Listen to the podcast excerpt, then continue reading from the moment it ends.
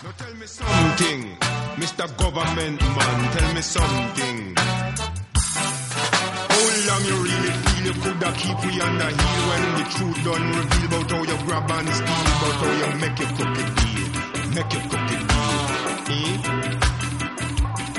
Well down in Southall, where beach they get fall, the Asians them form up a human wall against the fascists and them police shield. And them sure that the Asians got plenty zeal, got plenty zeal, got plenty zeal. It is no mystery. We're making Buenas noches, amigas y oyentes de Nemos. winning victory. It is no mystery. We're making history. It is no mystery. We're winning victory. Now tell me something. Mr. Estamos aquí como cada dos semanas de something. 10 a 11 en Radio Almenara, en la 106.7 de la FM y en politics.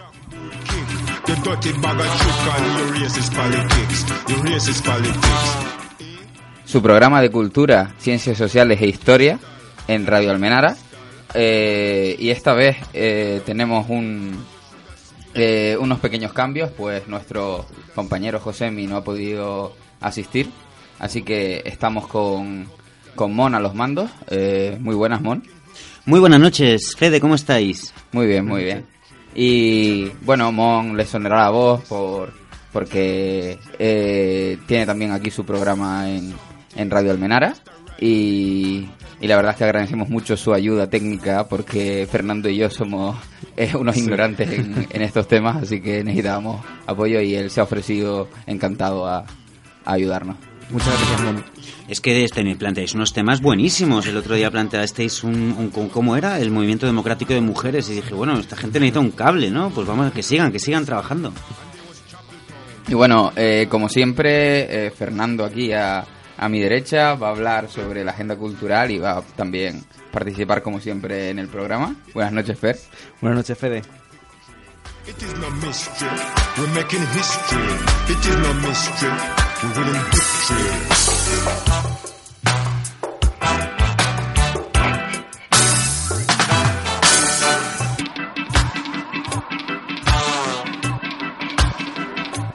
Y bueno, pues falta, falta presentarme yo. Como, como cada 15 días vuelvo a estar aquí, soy Fede y eh, voy a adelantarles un poquito de va el programa porque vamos a hablar de un libro muy, muy interesante sobre poscolonialismo y descolonialismo, poscolonial, poscolonialidad. Uy, me saldrá el palabra. eh, que ha sido eh, de la que es autora, del que es autora eh, Montserrat Calcerán, que la tenemos aquí en el estudio. Y, y bueno, pero profundizaremos en este tema después de la, como siempre, de la agenda cultural.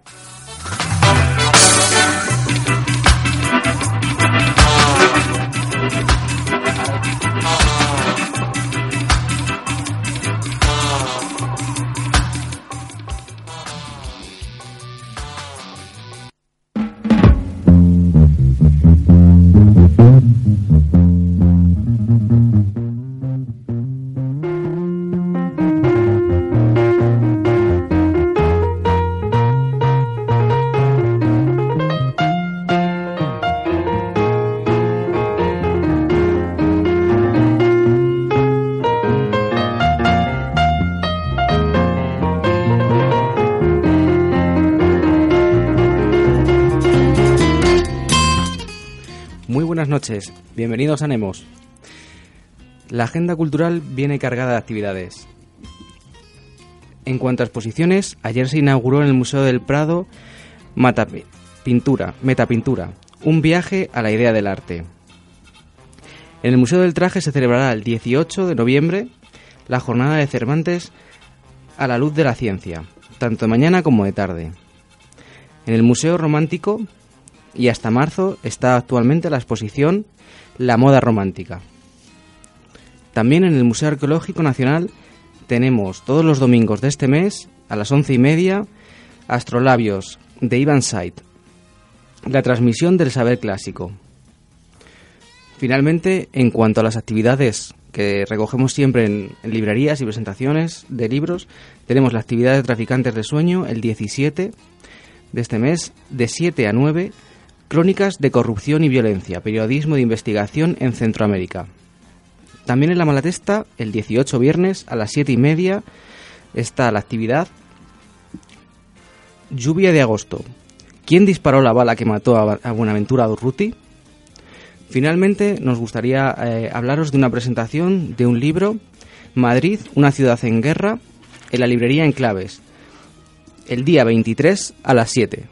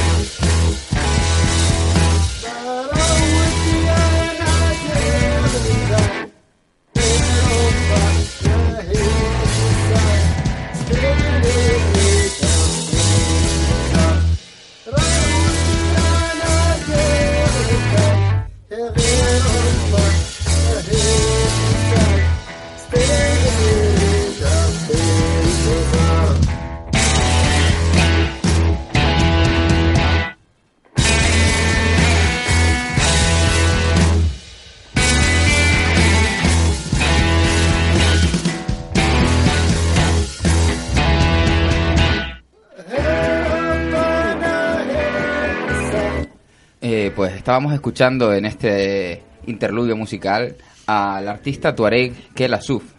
Eh, Kela Suf es un, es un músico exiliado en Europa y concretamente el tema que escuchábamos es homónimo, Europa.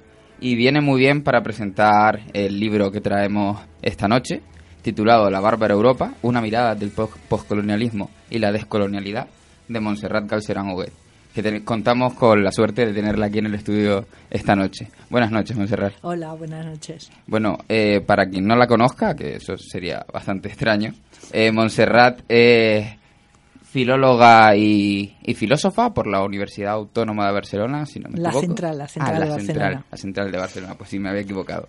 Eh, doctora en filosofía y, de hecho, catedrática en filosofía eh, la Universidad Complutense de Madrid. Y desde el año pasado, concejala de Madrid mm, por, valga la redundancia, ahora Madrid, eh, de los distritos de Moncloa, Aravaca y Tetuán. Muy bien. Mm. Bueno, pues estamos encantados de tenerte aquí. Muchísimas gracias por venir esta noche y acompañarnos. De nada, de nada, gracias a vosotros. Y bueno, y antes de meternos con el... por leeros el libro, además. Claro, el libro, pues, eh, ha sido eso, antes de, de empezar, tenemos que decir que ha sido editado por Traficantes de Sueños en su colección Mapas. Eh, y lo pueden encontrar en, en, la web de Traficantes y, en las propias librerías.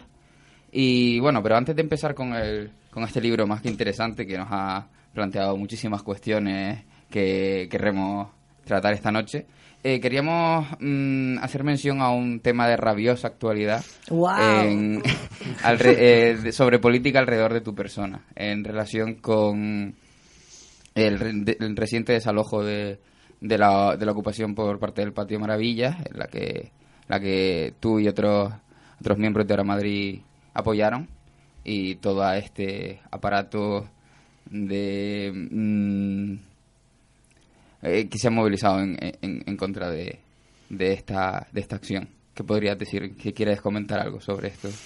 Sí, o sea, fuimos varios concejales que fuimos a la concentración en defensa del, básicamente de los centros sociales, o sea, la existencia de los centros sociales, no solamente del patio, pero en ese caso era el patio porque el desalojo había sido el día antes.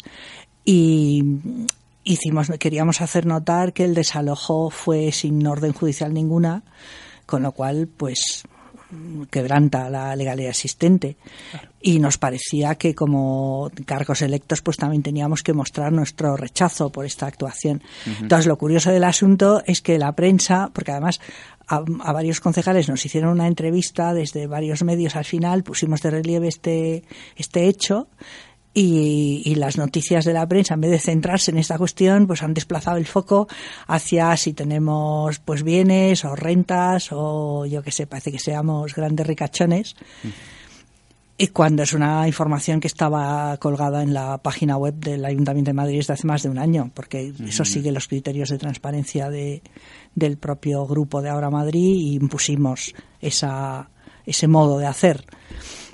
Entonces, bueno, es un intento de, como de desplazar el foco de lo que es realmente importante, que es la existencia de los centros sociales en una ciudad como Madrid, que consideramos que es importante, y en vez de centrarse en eso, pues se canaliza toda la toda la información hacia pues el patrimonio particular que pueda tener fulano o mengano, como en un intento clarísimo de deslegitimación. Bueno, a mí también me parece interesante como poner en cuestión esa idea, porque, claro, el hecho de que alguien eh, pueda tener un, un, cierto patrimonio que tampoco nunca es tan considerable como puede ser, pues yo qué sé, el de otro, el de muchísimas otras personas, parece que descalifica para poder tener una actitud en favor, pues, de la solidaridad, de la dignidad, del reparto de la riqueza. O sea, no sé, podríamos extendernos. Si queréis, hablamos sobre pues las herencias y yo qué sé. Bueno, podemos hablar de la herencia de, la modernidad y, de Europa, que es lo que nos trae esta noche aquí. Pero bueno, eh, muchas gracias. Así ahora nuestras oyentes tienen otra perspectiva distinta a, la de los grandes medios de comunicación sobre el tema. Y bueno, pues pasemos al, al tema principal, el plato fuerte de la noche. En primer lugar, queríamos hacerte la, la, pregunta de rigor. De, ¿Por qué surge este libro? ¿Cómo surge este libro? Porque en la, en la introducción dejas caer eh, que fue por estar en contacto con compañeros de la academia de otras regiones del mundo, eh, si no recuerdo mal, em, de Latinoamérica. Y tu contacto con esas personas te hizo plantearte muchas, muchas cuestiones que tenías muy interiorizadas como, como intelectual y nos parece una, una cuestión idónea para, para abrir eh, la conversación. Sí, o sea, yo soy una, una persona educada en el pensamiento europeo, como, claro, como catedrática de filosofía, pues he estudiado con mucha con, con, rigor y con profundidad la filosofía europea bueno esa cosa de que la filosofía nace en Grecia que es el paso del mito al logos y todas esas cosas que cualquier estudiante estudia y aunque hay debate sobre el asunto, pero siempre muy centrada en la propia tradición europea y más en, una, en un país como el nuestro, pues con cierta germanofilia, como mucha dedicación a la filosofía alemana, como gran filosofía clásica.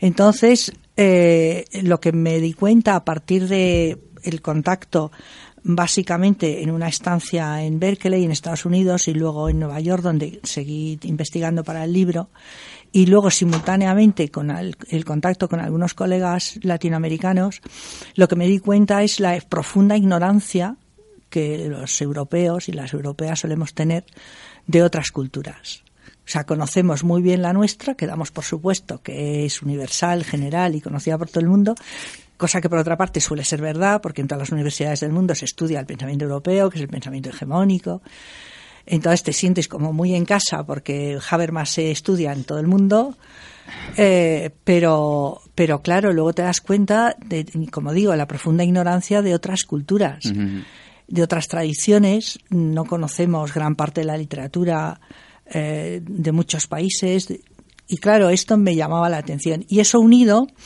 a una dificultad para poder entender reacciones de, de rechazo de la propia cultura europea. O sea, justamente el título de La Bárbara Europa intenta recoger un poco esa, esa idea, porque claro, vamos por el mundo pregonando que la cultura europea es la cultura de la paz, hemos descubierto los derechos humanos, hemos civilizado el mundo y no sé qué más, y entonces, sin embargo, cuando te tropiezas con esa especie de resistencia, que es bueno, pero ¿qué me estás contando, no? Y el colonialismo, y el imperialismo, y la esclavitud, y la violencia colonial, y las guerras de liberación.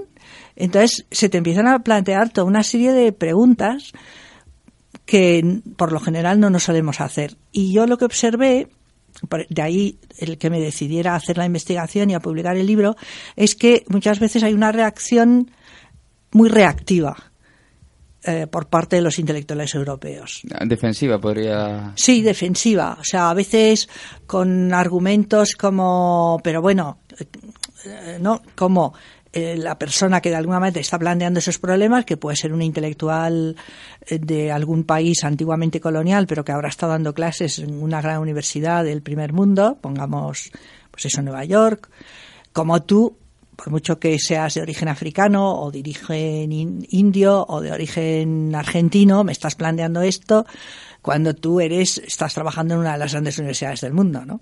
Y en cambio yo, pues vengo de una universidad provinciana eh, en un país de la periferia de Europa, como él. Y, y, con los colegas latinoamericanos esa reacción es todavía peor, porque es que me estás hablando de la colonización de siglo, finales del siglo XV, o sea... Viendo de Madrid. O sea, mm, vamos, no tengo nada que ver con todo eso. Y claro, eh, luego, sin embargo, te das cuenta, eh, por ejemplo, todo el capítulo del feminismo me, me llevó también un poco ahí, que los programas eh, de la ONU, de la UNESCO, llevados por, a veces por feministas blancas con muy buena intención, están causando determinados problemas en Latinoamérica. Y que sin embargo nosotras desde aquí no tenemos esa conciencia porque parece que bueno que dar un dinero para cooperación, llevar programas de corte feminista y emancipar a las mujeres latinoamericanas es algo que está muy bien como si ellas no tuvieran sus propias luchas desde hace paralelas y exactamente. Entonces eh, surge para dar respuesta un poco a todo esto sí o sea a partir de la eso es importante porque no somos conscientes del racismo inherente a nuestra propia cultura. O sea, tenemos una nos creemos en, pos de una superioridad intelectual, poseedores de una superioridad intelectual que nos permite mirar por encima del hombro a todos los demás y no somos conscientes de realmente el daño que ha hecho la cultura europea en el conjunto del planeta y cómo muchas personas todavía hoy sí tienen esa herencia porque son eh, nietos de, personas que fueran que fueron sometidas por la esclavitud son son bisnietos de personas que participaron en las guerras de liberación son personas que han vivido el pasado colonial en su en su propia piel no mm, y eso ha dejado muchas heridas. Entonces eh, podríamos hablar decir que esa herencia europea es definida como la modernidad y muchos movimientos que intentan vencer esa modernidad, como lo, propio posmodernidad y demás, eh, eh, responden contra, contra esta, esta universalización de lo, de lo que es el pensamiento y la cultura europea. Y entre ellos nos encontramos con lo poscolonial y lo descolonial. Pero claro, son eh, se diferencian en el prefijo. ¿Podrías hablarnos de la relación de lo poscolonial y lo descolonial con la modernidad, como, como respuesta a la modernidad, y también me parece muy interesante hablar sobre la relación entre la poscolonialidad y la descolonialidad, porque eh, son conceptos que podrían parecer sinónimos y en realidad tienen matices muy... me parece que una, una, una, una cuestión a plantear muy importante es una cuestión un poco complicada. Voy a intentar resumirlo lo más sencillamente posible. O sea, eh, yo creo que el, punto de inflexión de la tradición, podríamos llamar de la tradición filosófica, se sitúa en torno a la emergencia de los, podríamos decir, del estructuralismo, el postestructuralismo, la teoría eh, de los signos, semiótica, etcétera, ¿no? Cuando eh, de alguna manera se pone en cuestión el realismo ingenuo de que cuando hablamos eh, de algo estamos hablando de cosas y a través de palabras y se pone de relieve como lo importante son las palabras que por tanto son los términos, el discurso, el lenguaje, el que podríamos decir codifica el pensamiento. Exacto. A partir de ahí, eh, eh, los postcoloniales hacen como una deriva, porque claro, en el momento que te sitúas en este, en este punto de vista, entonces la pregunta siguiente es, vale, entonces, en tanto que culturas coloniales que han sido eh, silenciadas y marginadas por el poder colonizador, ¿en qué lenguaje pensamos nosotros? Las poblaciones colonizadas, ¿no? Hay un libro muy bonito que lo cito en el libro que es el del el regalo que se llama el regalo del inglés porque claro, los anglosajones suelen sostener que el inglés, la, la, potencia colonial eh, regala el inglés al conjunto de los países coloniales y es como una entrada en la civilización. Pero por parte de los pensadores poscoloniales es, vale, muy bien, me regalas el inglés. O sea, las élites de los países colonizados, todas han estudiado en escuelas con programas de, educativos, de, digamos, amparados en la cultura hegemónica. Pero entonces, estos intelectuales, ¿en qué moldes culturales estamos pensando? ¿En qué moldes lingüísticos estamos pensando? Porque quizás sí que empezamos a pensar en los moldes de la lengua imperial, pero eh, perdemos justamente el marco cultural de nuestra propia lengua, ¿no? Y allí es donde la poscolonialidad lo que plantea, poscoloniales son, se, vamos, se reconocen como poscoloniales básicamente los autores de las antiguas colonias inglesas. Son autores que, escriben en inglés por lo general, ¿no? Sudafricanos. De la India, de Sudáfrica. De la India, pakistaníes, bangladesíes, etcétera y son muy reconocidos por la, sobre todo por la Academia Americana, porque muchos de ellos, pues claro, tienen mucho contacto con la Academia Americana y además, claro, dominan perfectamente el idioma. Y ellos eh, tienen más bien esa, esa concepción de somos intelectuales que eh, pensamos o hablamos o escribimos en inglés, que es la lengua imperial, pero procedemos de territorios que han sido colonias y arrastramos con nosotros esa herencia. Y queremos interrogar a la cultura europea desde la mirada de autores nacidos en las colonias y con esta herencia colonial que es compleja, porque tampoco hay que pensar que la relación entre el colonizador y el colonizado es simplemente una relación de amigo-enemigo. Hay ahí muchas hibridaciones que son muy interesantes. Por ejemplo, las élites locales, cómo se... Exactamente. Eh, Exactamente, ¿no? O sea, a mí me parece este un tema muy interesante.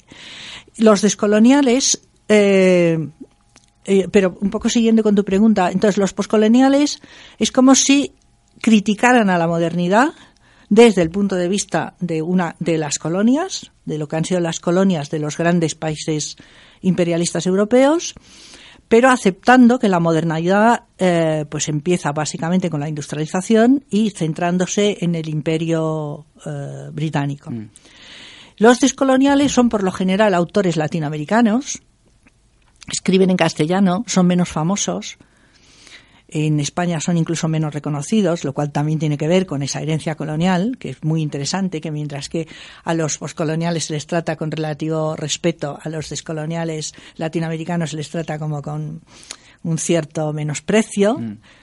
Y ellos lo que plantean es que, primero, la modernidad está ligada íntimamente al capitalismo y no empieza con el siglo XVIII y la industrialización, sino que empieza mucho antes con prácticamente la conquista de América.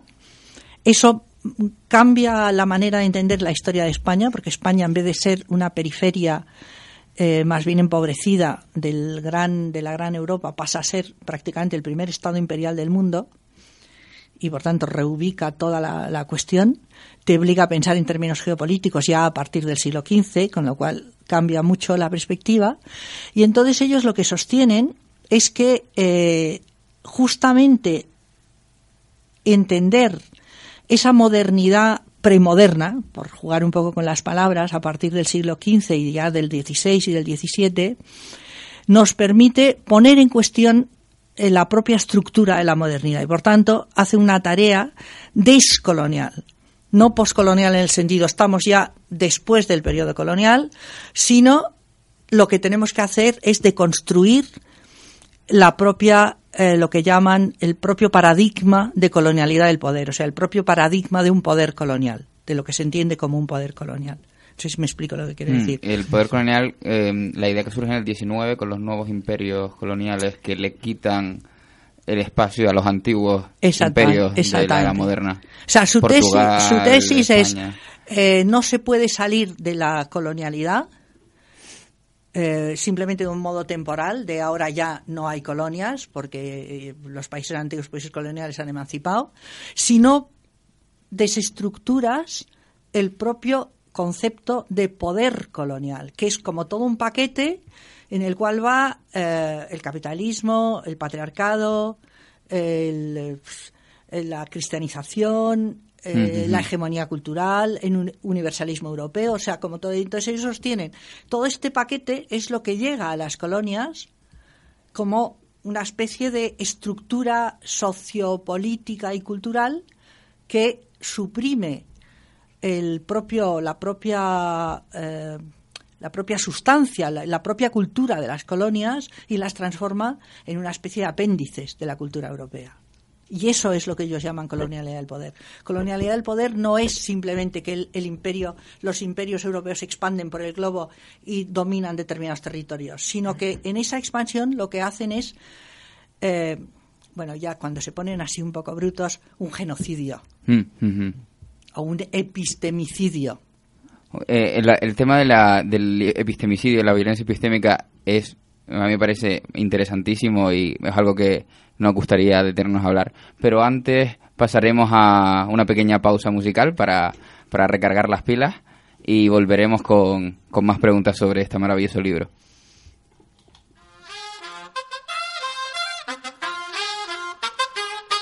Tú nos dices que debemos sentarnos, pero las ideas solo pueden levantarnos, caminar, recorrer, no rendirse ni retroceder, ver, aprender cómo esponja. Nadie sobre todos, faltan todos, suman todos para todos, todo para nosotros. So- Soñamos en grande que se caiga el imperio, lo gritamos algo, no queda más remedio. Esto no es utopía, es de rebeldía del baile de los que sobran de la danza tuya y mía. Levantarnos para decir ni África ni América Latina se suba. Un barro con casco con lápiz a patear el fiasco, provocar un social terremoto en escucharte.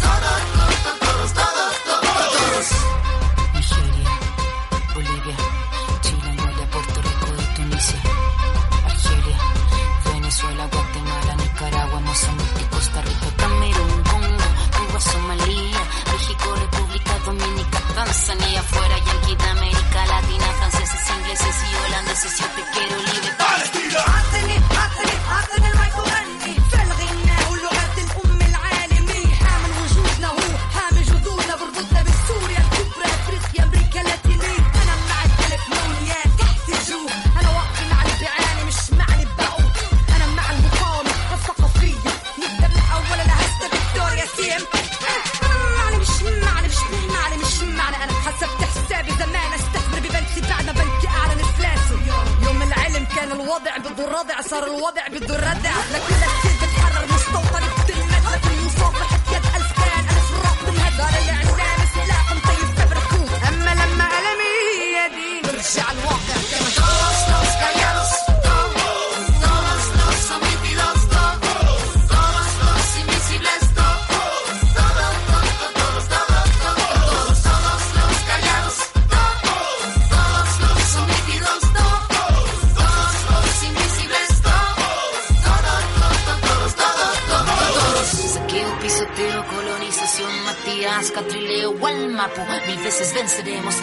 suelo y del suelo al cielo vamos.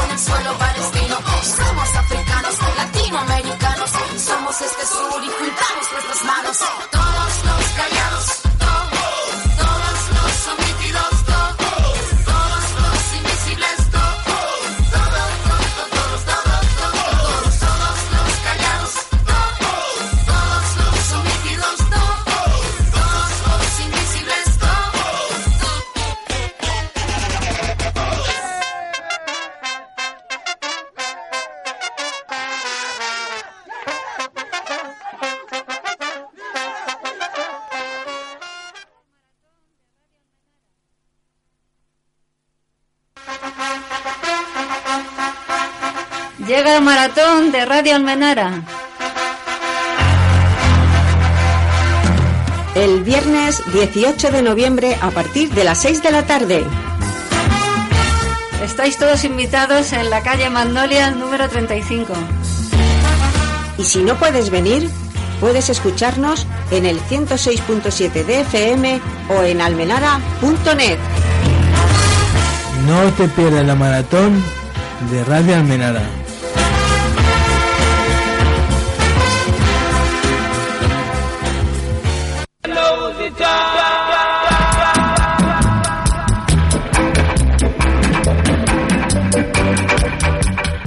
Esto es Nemos, tu programa dedicado a la historia, las ciencias sociales y la cultura, en la sintonía de Radio Almenara, la radio libre de la ventilla tropical. Muy buenas noches, estamos de vuelta. La verdad es que el, el libro de La Bárbara Europa nos ha, nos ha fascinado a los tres y, y tenemos un montón de preguntas y es una pena poder tener que resumir Sí, a los tres, porque de aquí queremos saludar a Josemi, que no ha podido estar hoy, pero que también se ha leído el libro y, y muchas de estas las preguntas que van a ir ahora las ha planteado él también. Así que hola Josemi, eh, espero que lo Buenas estés disfrutando. Pues eh, en un apartado en el libro que habla sobre marxismo nos han surgido sobre todo dos, dos preguntas. Eh, una de ellas sería qué crítica se le puede hacer al marxismo en relación a las cuestiones y las políticas poscoloniales. Y una segunda cuestión sería hasta qué punto las políticas de la Comintern influyeron o no en la construcción de estos idearios colo- descolonizadores. Pues empiezo por la primera. O sea, sabéis que sobre todo a partir del libro de Eduard Said hay una crítica a Marx de que Marx es eh, eurocéntrico, ¿no? El eurocentrismo de Marx. Y eso, bueno, ha traído mucha cola de si lo es, de si no lo es, de cuáles son los textos, de qué tal. Entonces hay un capítulo en el cual eh, sobre todo trabajo sobre los textos periodísticos de Marx, porque a mí me parecía que era como la clave del asunto eh, analizar cómo él lee la revuelta de 1856 de los eh, soldados La de los indios, cipayos, ¿no? la de los cipayos. Mm. Es una historia mm, apasionante, pero lo que me dio un poco la clave es eh, Marx en 1856 está esperando una revolución mundial, ¿no? Porque sabéis que él participa en la revolución de 1848, cuando termina toda esa movida, eh, pues eh, se tiene que exiliar y se va a Londres, donde sigue trabajando y tal, pero él está esperando que ah, dice habrá una nueva crisis, por tanto habrá una nueva revolución. El sujeto de esa revolución tiene que ser, obviamente, el proletariado, ¿no? Ujú. O sea, el movimiento obrero.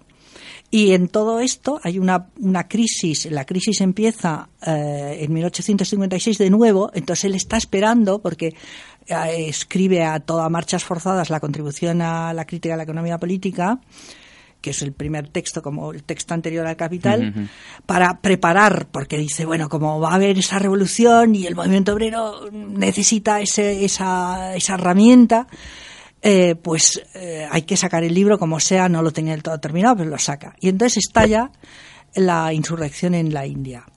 Y curiosamente no es capaz de eh, entender esa insurrección como un golpe en el corazón del imperialismo británico.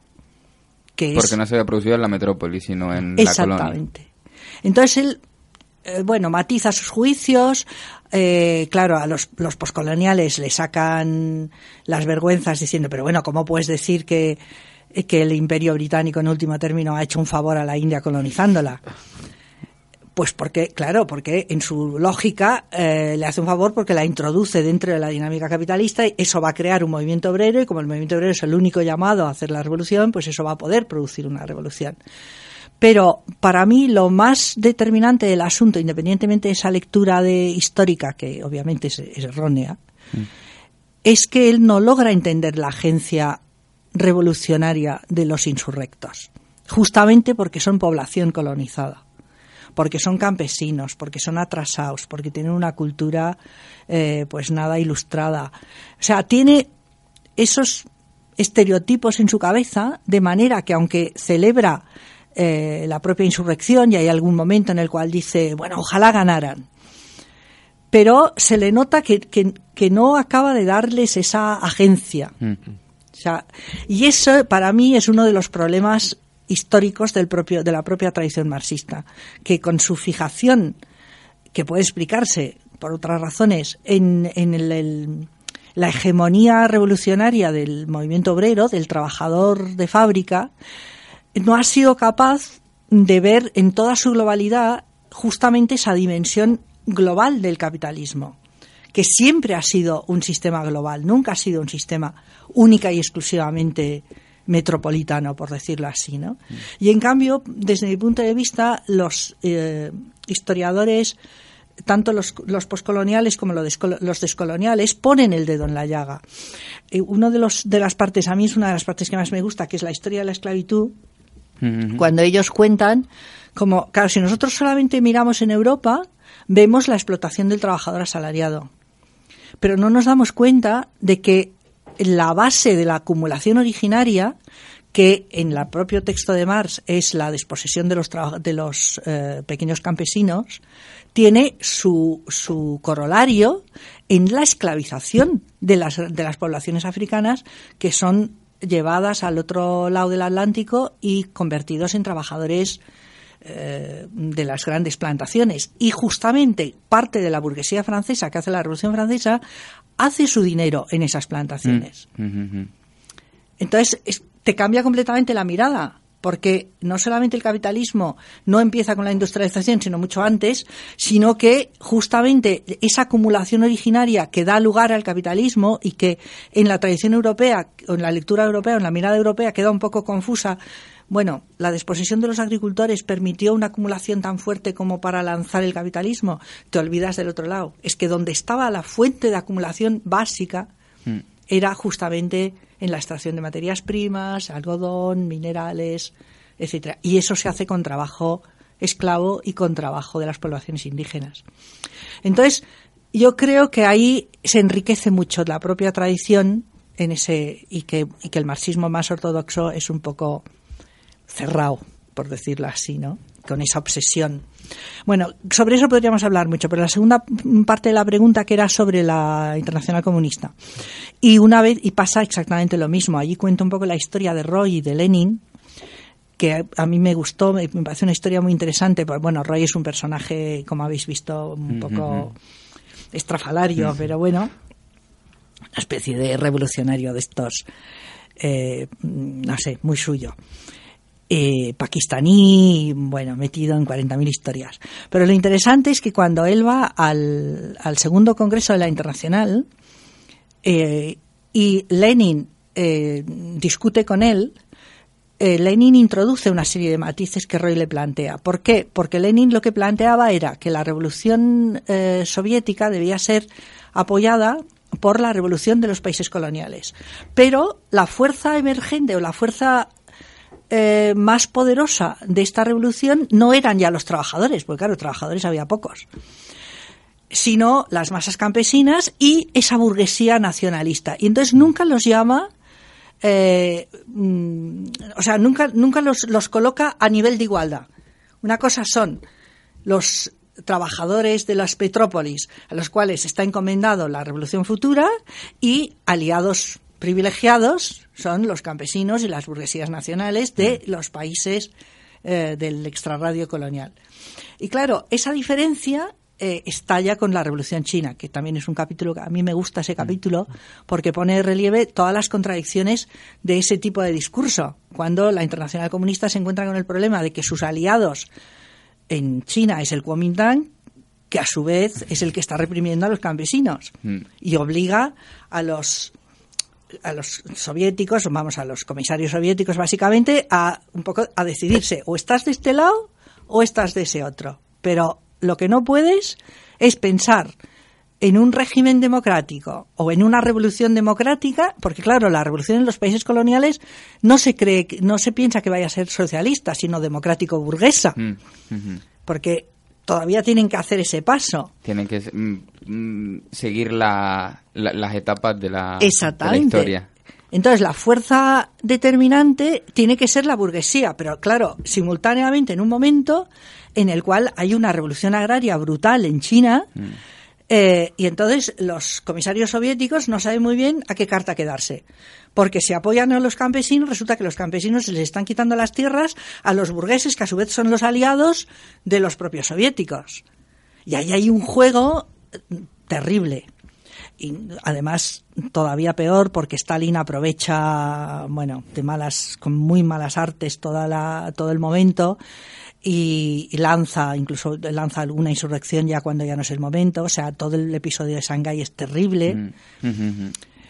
Entonces, yo creo que pone de relieve esa, podríamos decir, insuficiencia del, del, del marco teórico en el cual se está pensando. Se está pensando una revolución a la europea, podríamos decir, con un predominio de trabajadores que, sin embargo, son una escasísima minoría, y con absoluto desdén por las, justamente por los movimientos reales que se están dando en esas luchas a los cuales se les, se les obliga a pasar por un aro que es que no es el suyo, que es que no pueden bajo ningún concepto.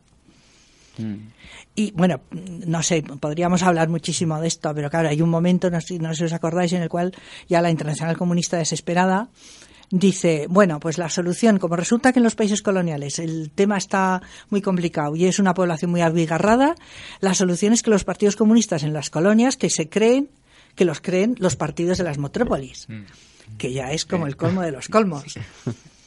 O sea, Es un imperialismo de otro, de otro signo. Exactamente, ¿no? Mm. Exactamente. Entonces ahí hay historias que yo creo que el, el pensamiento postcolonial y descolonial como te las hace ver desde esa otra perspectiva. ¿Por qué esa eh, desconfianza frente a las poblaciones coloniales? ¿Por qué ese temor? Eh, ¿Por qué no, no, no, considerarlos a nivel de igualdad e intentar entender? el- Como, como decía Stalin de los chinos, que eran comunistas de mantequilla. Exactamente. No, ¿por qué, tratarlos en- por qué no, intentar, no intentar entender la singularidad que aportan en muchas de las cuestiones que plantean? ¿Por qué seguir pensando que tienen que seguir por las etapas? Bueno, y para no hablar del famoso tema del modo de producción asiático, que eso es como una especie de cajón desastre en el cual cae cualquier tipo de cosa, ¿no? Ah. Porque igual son el modo de producción asiático, igual se refiere a la India que al antiguo Es Egipto. muy generalista, sí. Exactamente.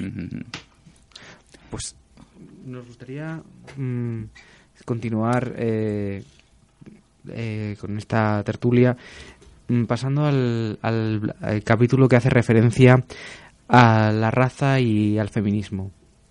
Eh, principalmente centrándome en esta segunda parte, porque la verdad es que lo hemos leído y, nos han surgido un montón de preguntas. Y si quieres, mm, te las realizo todas juntas y eh, contestas en base a, a- en función de cómo veas eh, mejor o, o el orden que, que te consideres. Sí, o incluso mezclar Sí, la, misma, una, una respuesta para dos preguntas. Mm, Ante la realidad que define el término feminismo en función a la experiencia europea, ¿es válido el empleo del término feminismo en otras realidades como la comunitaria o la descolonial, a las que hace referencia? Eso me llevaría también a preguntar, eh, ¿es necesaria una redefinición del término eh, feminismo para que incluya otras realidades? O mm, bien, continuando con, con esta idea de, de las diferentes realidades, ¿el uso de diversos contextos generaría una validación del término feminismo? ¿Tú qué consideras?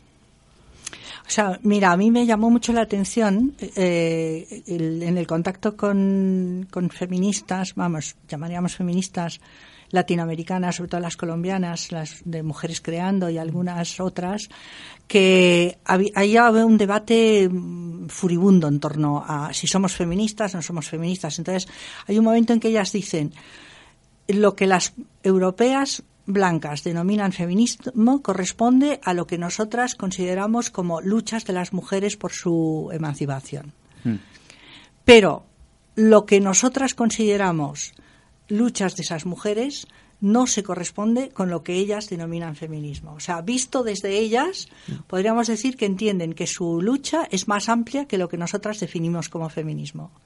Porque consideran que el término feminismo, tal como se usa en el feminismo hegemónico en los países europeos y, y anglosajones, o sea, Estados Unidos y tal, comparte con la tradición moderna esa concepción del ser humano como un ser que se hace a sí mismo, que es independiente, que es autónomo, que no depende de nadie, y que eso está en, en parte de las luchas de la emancipación por la emancipación de muchas mujeres, eh, pero que, que es un sinsentido, porque justamente lo que hace es eh, extender a la, hacia las mujeres un prototipo humano imposible.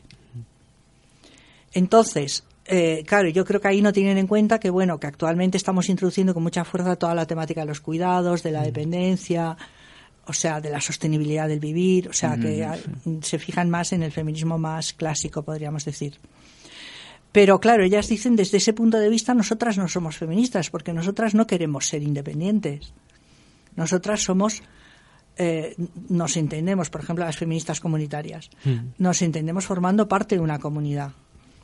Y por tanto, como entendemos la dependencia que tenemos de la naturaleza, en muchos casos, de la importancia de la sostenibilidad, la importancia de el- del cuidado y de la atención de unas hacia otras y hacia- de unos hacia otros.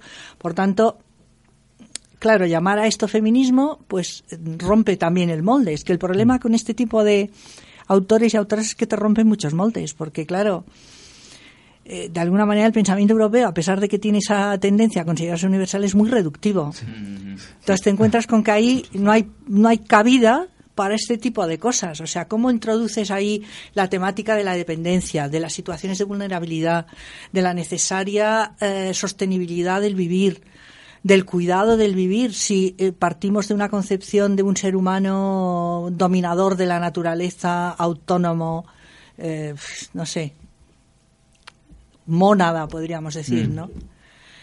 Eh, por eso hay todo este debate de y por otra parte también, como señalaba antes, el papel colonial del, del feminismo blanco ligado a las grandes agencias. O sea, por ejemplo, en Ecuador, cuando estuve en Ecuador, hice una pequeña investigación que fue más bien un sondeo más que una investigación y llegué a la conclusión de que había bastantes grupos de mujeres con, con cierto interés que vivían de las ayudas a la cooperación de todos los países europeos y, y americanos. O sea, Noruega, Suecia, Dinamarca, Alemania, Finlandia, Irlanda, eh, Inglaterra, Francia, Italia, España, Portugal. son, son unos pocos. Entonces, aunque sea poco Mm, dinero, mm. pero claro, o sea, mm, infinidad de programas, proyectos. Y entonces ahí qué duda cabe que hay una, una impronta colonial, podríamos decir, ¿no? Es verdad que hay muchos grupos de mujeres que reciben ese dinero y hacen unas tareas, pues bueno, autogestionadas o autóctonas o como quieras llamarle, pero ellas tienen que rendir cuentas a, a- a quien, a quien financia. Y claro, y en último término hay una penetración colonial a través del feminismo. Y lo que se les dice es, pues tenéis que emanciparos, tenéis que ser independientes, tenéis que conseguiros un trabajo, tenéis que... Y eso choca eh, con las propias culturas, sin tampoco idealizar la comunidad, ¿eh? porque hay algunas que te dicen, bueno, la comunidad, a ver. Pero yo creo que el respeto este por, por la- las propias luchas de las mujeres en todo el mundo, que son tan potentes, porque en, en- en- en contacto con algunos grupos af- africanos de mujeres, las mujeres africanas tienen un papel como sustentadoras de la comunidad tan fuerte, tan potente, que cómo les vamos a enseñar nosotras que tienen que ser independientes. O sea, se te rompen los esquemas, porque ellas tienen, no, ellas se consideran pilares de su comunidad y hacen un trabajo increíble que luego mm, lo interpretarán culturalmente de diferentes maneras, pero yo creo que merecen ese ese respeto que en cambio desde Europa las consideramos mujeres atrasadas, mujeres analfabetas, mujeres que no saben, cuando en muchos casos tienen una potencia política muchísimo mayor. Eh, sí, estamos viendo que Europa está imponiendo su, su forma de, de pensar y de ver la realidad y eh, trataremos este tema después de la siguiente recesión musical, pero antes que nada recordarles que estamos escu- están escuchando Nemos en Radio Almenara, en la el 106.7 de la FM y también para los que no estén por el barrio eh, en, en- la página web radioalmenara.net y como decía, eh, vamos a hacer otro pequeño receso musical y volvemos en, en unos minutos eh, con Montserrat Galcerán, que está hablándonos de su libro La Bárbara Europa. una primera aproximación centrada en lo que era el punk. El punk era uno de los elementos que definían aquí.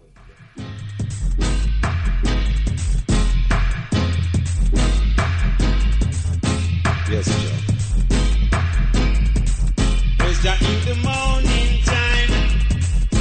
In the evening time. In the night time. Just so right. Love Jack in the morning.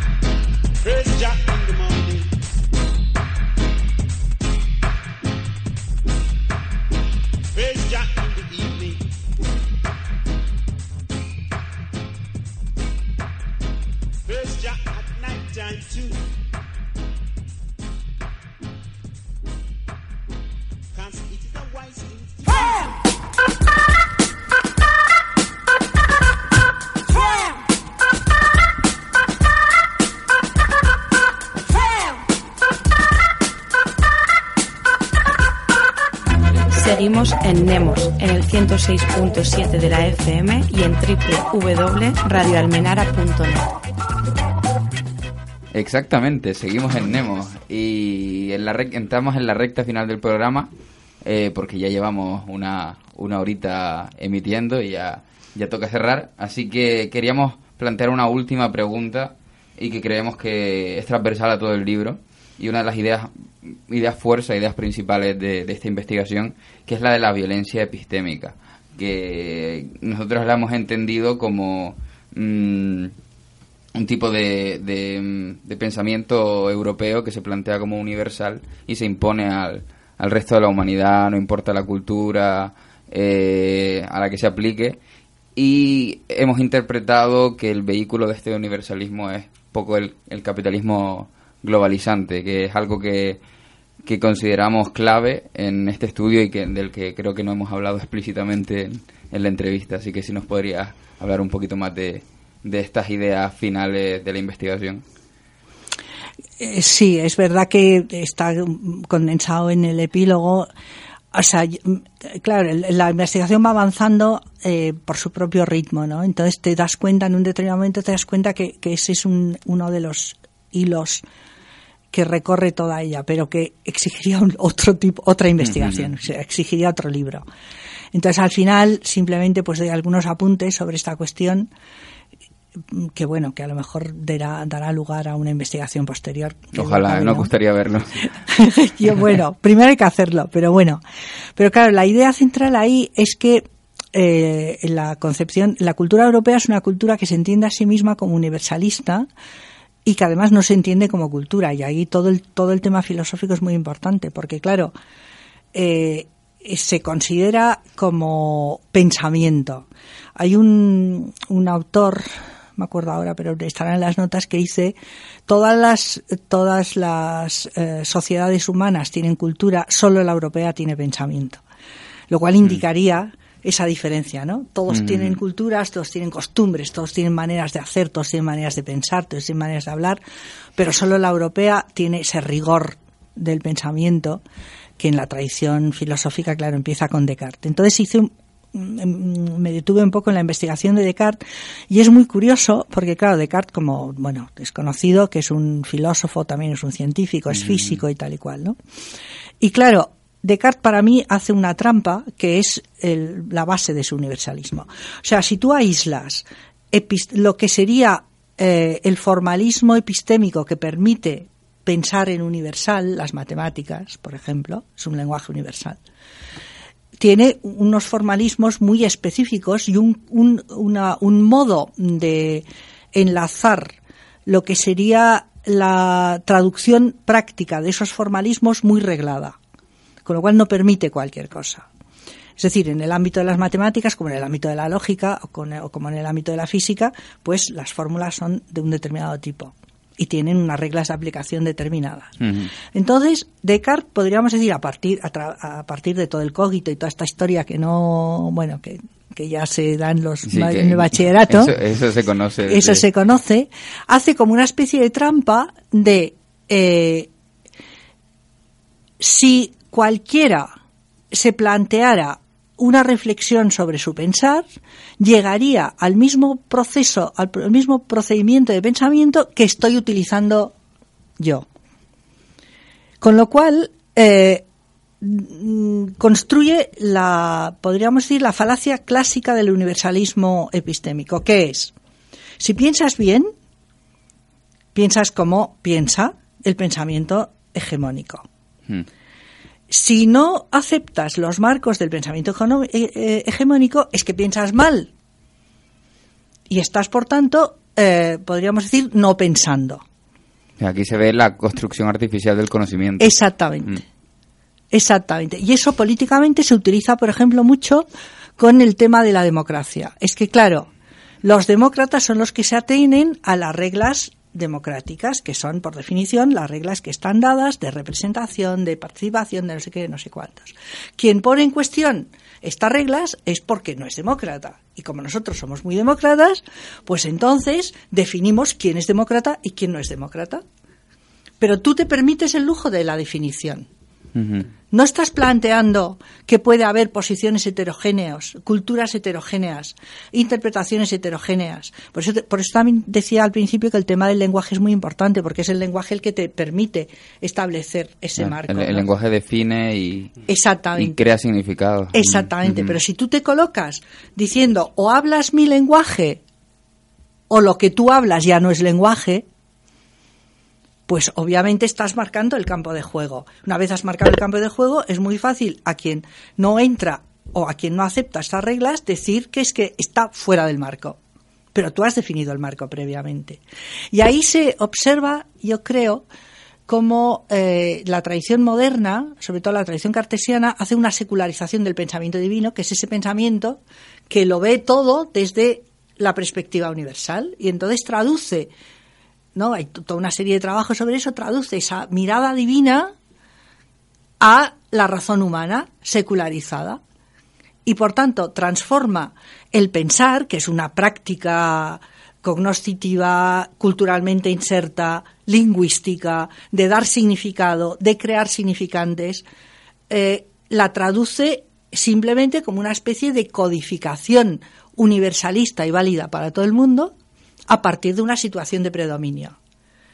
Como esa situación de predominio epistémico está sustentada o está eh, avalada en la hegemonía política y militar de Europa eh, a partir, como digo, del siglo XV, es muy fácil hacer ese trastrueque y entonces decir, somos hegemónicos culturalmente porque nuestra cultura es superior a las otras, en vez de entender que somos culturalmente hegemónicos porque somos política y militarmente hegemónicos.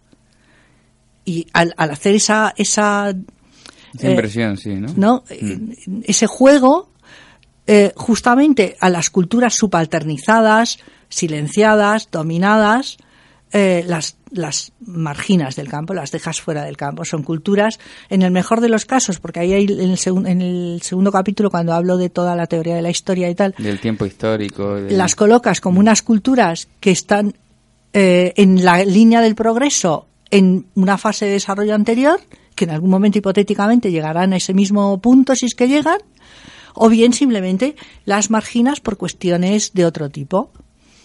Entonces es muy curioso cómo el pensamiento moderno universalista nace al mismo tiempo que expulsa a gran parte de los habitantes del mundo de ese mismo posibilidad de pensamiento. Las mujeres no cabemos en el pensamiento racionalista, pues somos Emocionales. emocionales, eh, pa, demasiado ligadas a la naturaleza, Mm, sensibles, no sé qué más. Los subalternos tampoco caben, porque ahí entra un racismo cultural y epistémico muy fuerte, ¿no? Porque no son capaces de ese nivel de abstracción, porque no son capaces de ese nivel de raciocinio, no son capaces de ese nivel de universalización. Entonces vas discriminando a todo un montón de gente, con lo cual lo que te acaba es que ese pensamiento universal, en vez de ser universal, es de parte, lo único que pasa es que no lo sabe. Mm, ujú. Lo cual, pues la verdad, es bastante lamentable. Pero, bueno, no sé, es, es como, es curioso, ¿no? Hay como un racismo epistémico detrás que, sin embargo, no es percibido. Porque siempre la cultura europea se coloca en ese punto de es una cultura superior, es una cultura universal, es una cultura que vale para todo, pero haciendo ese juego de extender eh, incorrectamente lo que podría ser una, un modelo válido para un campo reducido, que, que, es, que puede ser el campo científico y especialmente las ciencias formales, al conjunto de las opiniones humanas sí. y del conocimiento. Un poco lo que tratas en el, en el, en el sexto capítulo de tu libro, sobre cómo el, el discurso se crea desde Europa negando al otro o por negación hacia el otro, siempre suele ser dotado de extranjero y se le dota de una serie de características que se refuerzan con comportamientos, por ejemplo, de resistencia a esa cultura europea. Exactamente. Eso nos llevaría también lejos, ¿eh? la construcción del otro. Es un tema, para mí es un tema apasionante. Pero podríamos decir que el, el colonialismo te enfrenta a lo que, un poco parodiando a otros autores, podríamos llamar como el otro radical. Una cosa es el otro del uno y otra cosa es ese otro radical que es tan distinto que siempre cabe la posibilidad de que no se pueda asimilar. Y ese otro radical es el colonizado. y claro, los autores mm, colon- poscoloniales y los descoloniales, los autores que vienen de las colonias, cuando trabajan sobre este tema, te dicen, es que la relación del colonizador con el colonizado siempre es una relación muy compleja, porque el, colon- porque el colonizador siempre tiene miedo del colonizado, porque el colonizado eh, no se acaba de integrar nunca del todo, siempre mantiene como esa resistencia posible, a veces paródica. No sé si conocéis, la, hay unos documentales de un francés, Roux se llama, que hay un documental en el cual, bueno, es una, una especie de eh, parodia que hacen, me parece que son senegaleses. Eh, en lo cual se disfrazan como los colonizadores y se ponen unos botones y Mm. hacen como una especie de mímicas y no sé qué. Es, es un poco bestia, pero está muy bien. ¿Por qué? Porque hay como esa parodia del colonizador. O sea, el colonizado, la distancia entre colonizador y colonizado es tal que tú, como, como subalternizado que has sido, nunca vas a poder ocupar el lugar del colonizador. Mm. Entonces haces una mímica, una parodia. Serían las máscaras blancas de las que hablaba Fanon. Exactamente, exactamente, exactamente. Y por tanto el colonizador siempre tiene ese miedo de que es un otro que como no está reconocido nunca a nivel de igualdad, siempre tiene esa resistencia, siempre tiene esa alteridad radical, podríamos decir, que no que, no entra dentro del marco, que siempre se escapa de alguna y que por tanto mm, no tienes más remedio que eh, pues que dominarle violentamente. Hay una violencia ahí potente, porque es que siempre cabe el, el temor de qué es lo que va a pasar ahí. Por parte del colonizado, claro, el colonizado te dice a Kembe, que es un es africano, no te sabría decir ahora exactamente de dónde, pero es de una antigua colonia francesa. Él dice, haber sido colonizado es estar en algún momento muy cerca de la muerte, porque el colonizado sabe que, que todo va bien mientras no te pases, pero que en cuanto te pases, te van a dar. Por tanto, siempre estás en esa especie de eh, situación, porque claro, no hay un reconocimiento de igualdad. El, el gran problema de, de la subalternización, de, con- de construir al otro de esta manera, como un subalterno, como un dependiente, es que no hay un trato de igualdad y por tanto no hay reciprocidad. Por tanto, siempre hay dominación. Y en la medida que siempre hay dominación, pues siempre hay hipotética resistencia o posible resistencia. No quiere decir que siempre la haya, pero la puede haber. Por tanto, se genera ahí una dialéctica y, si quieres, el, punto mm, como duro del asunto es como una cultura como la europea, que se prevale su carácter de cultura de la paz, de cultura del diálogo, de- sin embargo, ha ejercido una violencia epistémica, política y militar durante 500 años con la más absoluta de las buenas conciencias. Sí, exacto. Y una, una violencia que finalmente eh, hoy en día se sigue reproduciendo, pero bajo un velo de aparente invisibilidad y porque está interiorizada tanto por nosotros como por muchas personas que provienen de, de ese mundo descolon- aparentemente descolonizado, Sí. pero que en las ideas todavía Exactamente. Bueno, pues yo creo que va siendo hora de, de terminar el programa. Ya llevamos una horita y, y diez. Y, y bueno, eh, nos marchamos con esta, con esta reflexión sobre pensar, sobre cómo pensamos, sobre esa forma en la que nos han educado a, a percibir el mundo y hacer ese, ese esfuerzo de, de construir los pilares de, de nuestra forma de pensar. Así que te agradecemos muchísimo, Muchas primero, gracias. haber, haber escrito el libro, Sí, sí. porque plantea mucha, nos ha planteado muchas cuestiones que nos, nos hacen reflexionar y nos hacen eh, finalmente enri- enriquecernos como, como personas y como miembros de una comunidad. Y sobre todo, muchas gracias por, ah, por estar esta noche aquí. Y nada, y muchas gracias a vosotros y mucha alegría de que siendo personas jóvenes, porque yo, claro, ya me moriré, pues a lo mejor podéis seguir investigando en todas estas cosas que son las propias del, del siglo XXI, ¿no? Mm, Es, es la intención que O tenemos. sea, un mundo global, metropolitano, donde esas identidades desaparecen y, Mm. bueno, que plantea muchos retos para... Muchísimo. Pero bueno, trabajamos en ello. Y finalmente, muchísimas gracias a, a Mon por estar a los Sí. mandos esta noche y sin, sin, eh, sin quien este, este programa de, de hoy no hubiera sido posible. A mí, a mí me sigue doliendo un poco la espalda y como está, está, está, este estudio está lleno de doctores, a ver si me podéis hacer un masaje, por favor. Desgraciadamente somos doctores de los que no curan. Ah, por eso no entendían nada cuando ustedes hablaban. Y bueno, no queremos marcharnos sin antes recordar que dentro de dos días, el, el viernes, a partir de las 6 de la tarde, empieza la maratón de Nemos. Eh, pero qué mejor manera de, de publicitarla que con, con las voces plurales de... Ay, pues te quiero hacer un cambio porque hay otra cuña por ahí pendiente que es un programa educativo nuevo que se llama Rodando Voy, Volando Vengo. Y Mm. si quieres, es otro contenido de la radio porque la cuña del maratón que empieza el viernes a las cinco y media ya ha sonado. Hmm. Para que Sí, no sí, ok. Era la canción de Rocky de antes. Pues, eh, ah, pues en, antes del maratón, pues sintonicen una horita antes para escuchar el nuevo programa de, de Radio Almenara.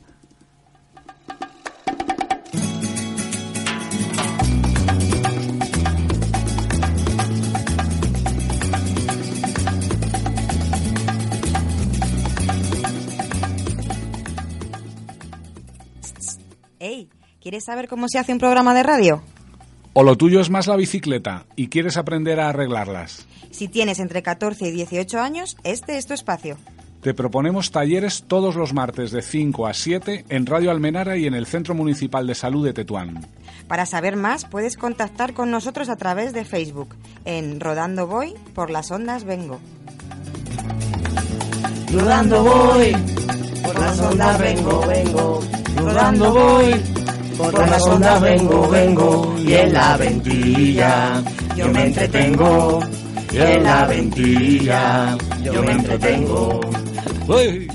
Y bueno, con, con esta cuña nos despedimos eh, hasta dentro de dos semanas. No, hasta dentro de, dos días, no dos semanas, porque Nemos participará en, en la maratón. Estamos horneando algo, así que ya le, le sorprenderemos. ¿Vais a hacer algo especial? Vamos a hacer algo, eh, es la intención, hacer algo muy especial. Un y muy diccionario para entenderos o- Sí. Eso sería pedante, pero bueno.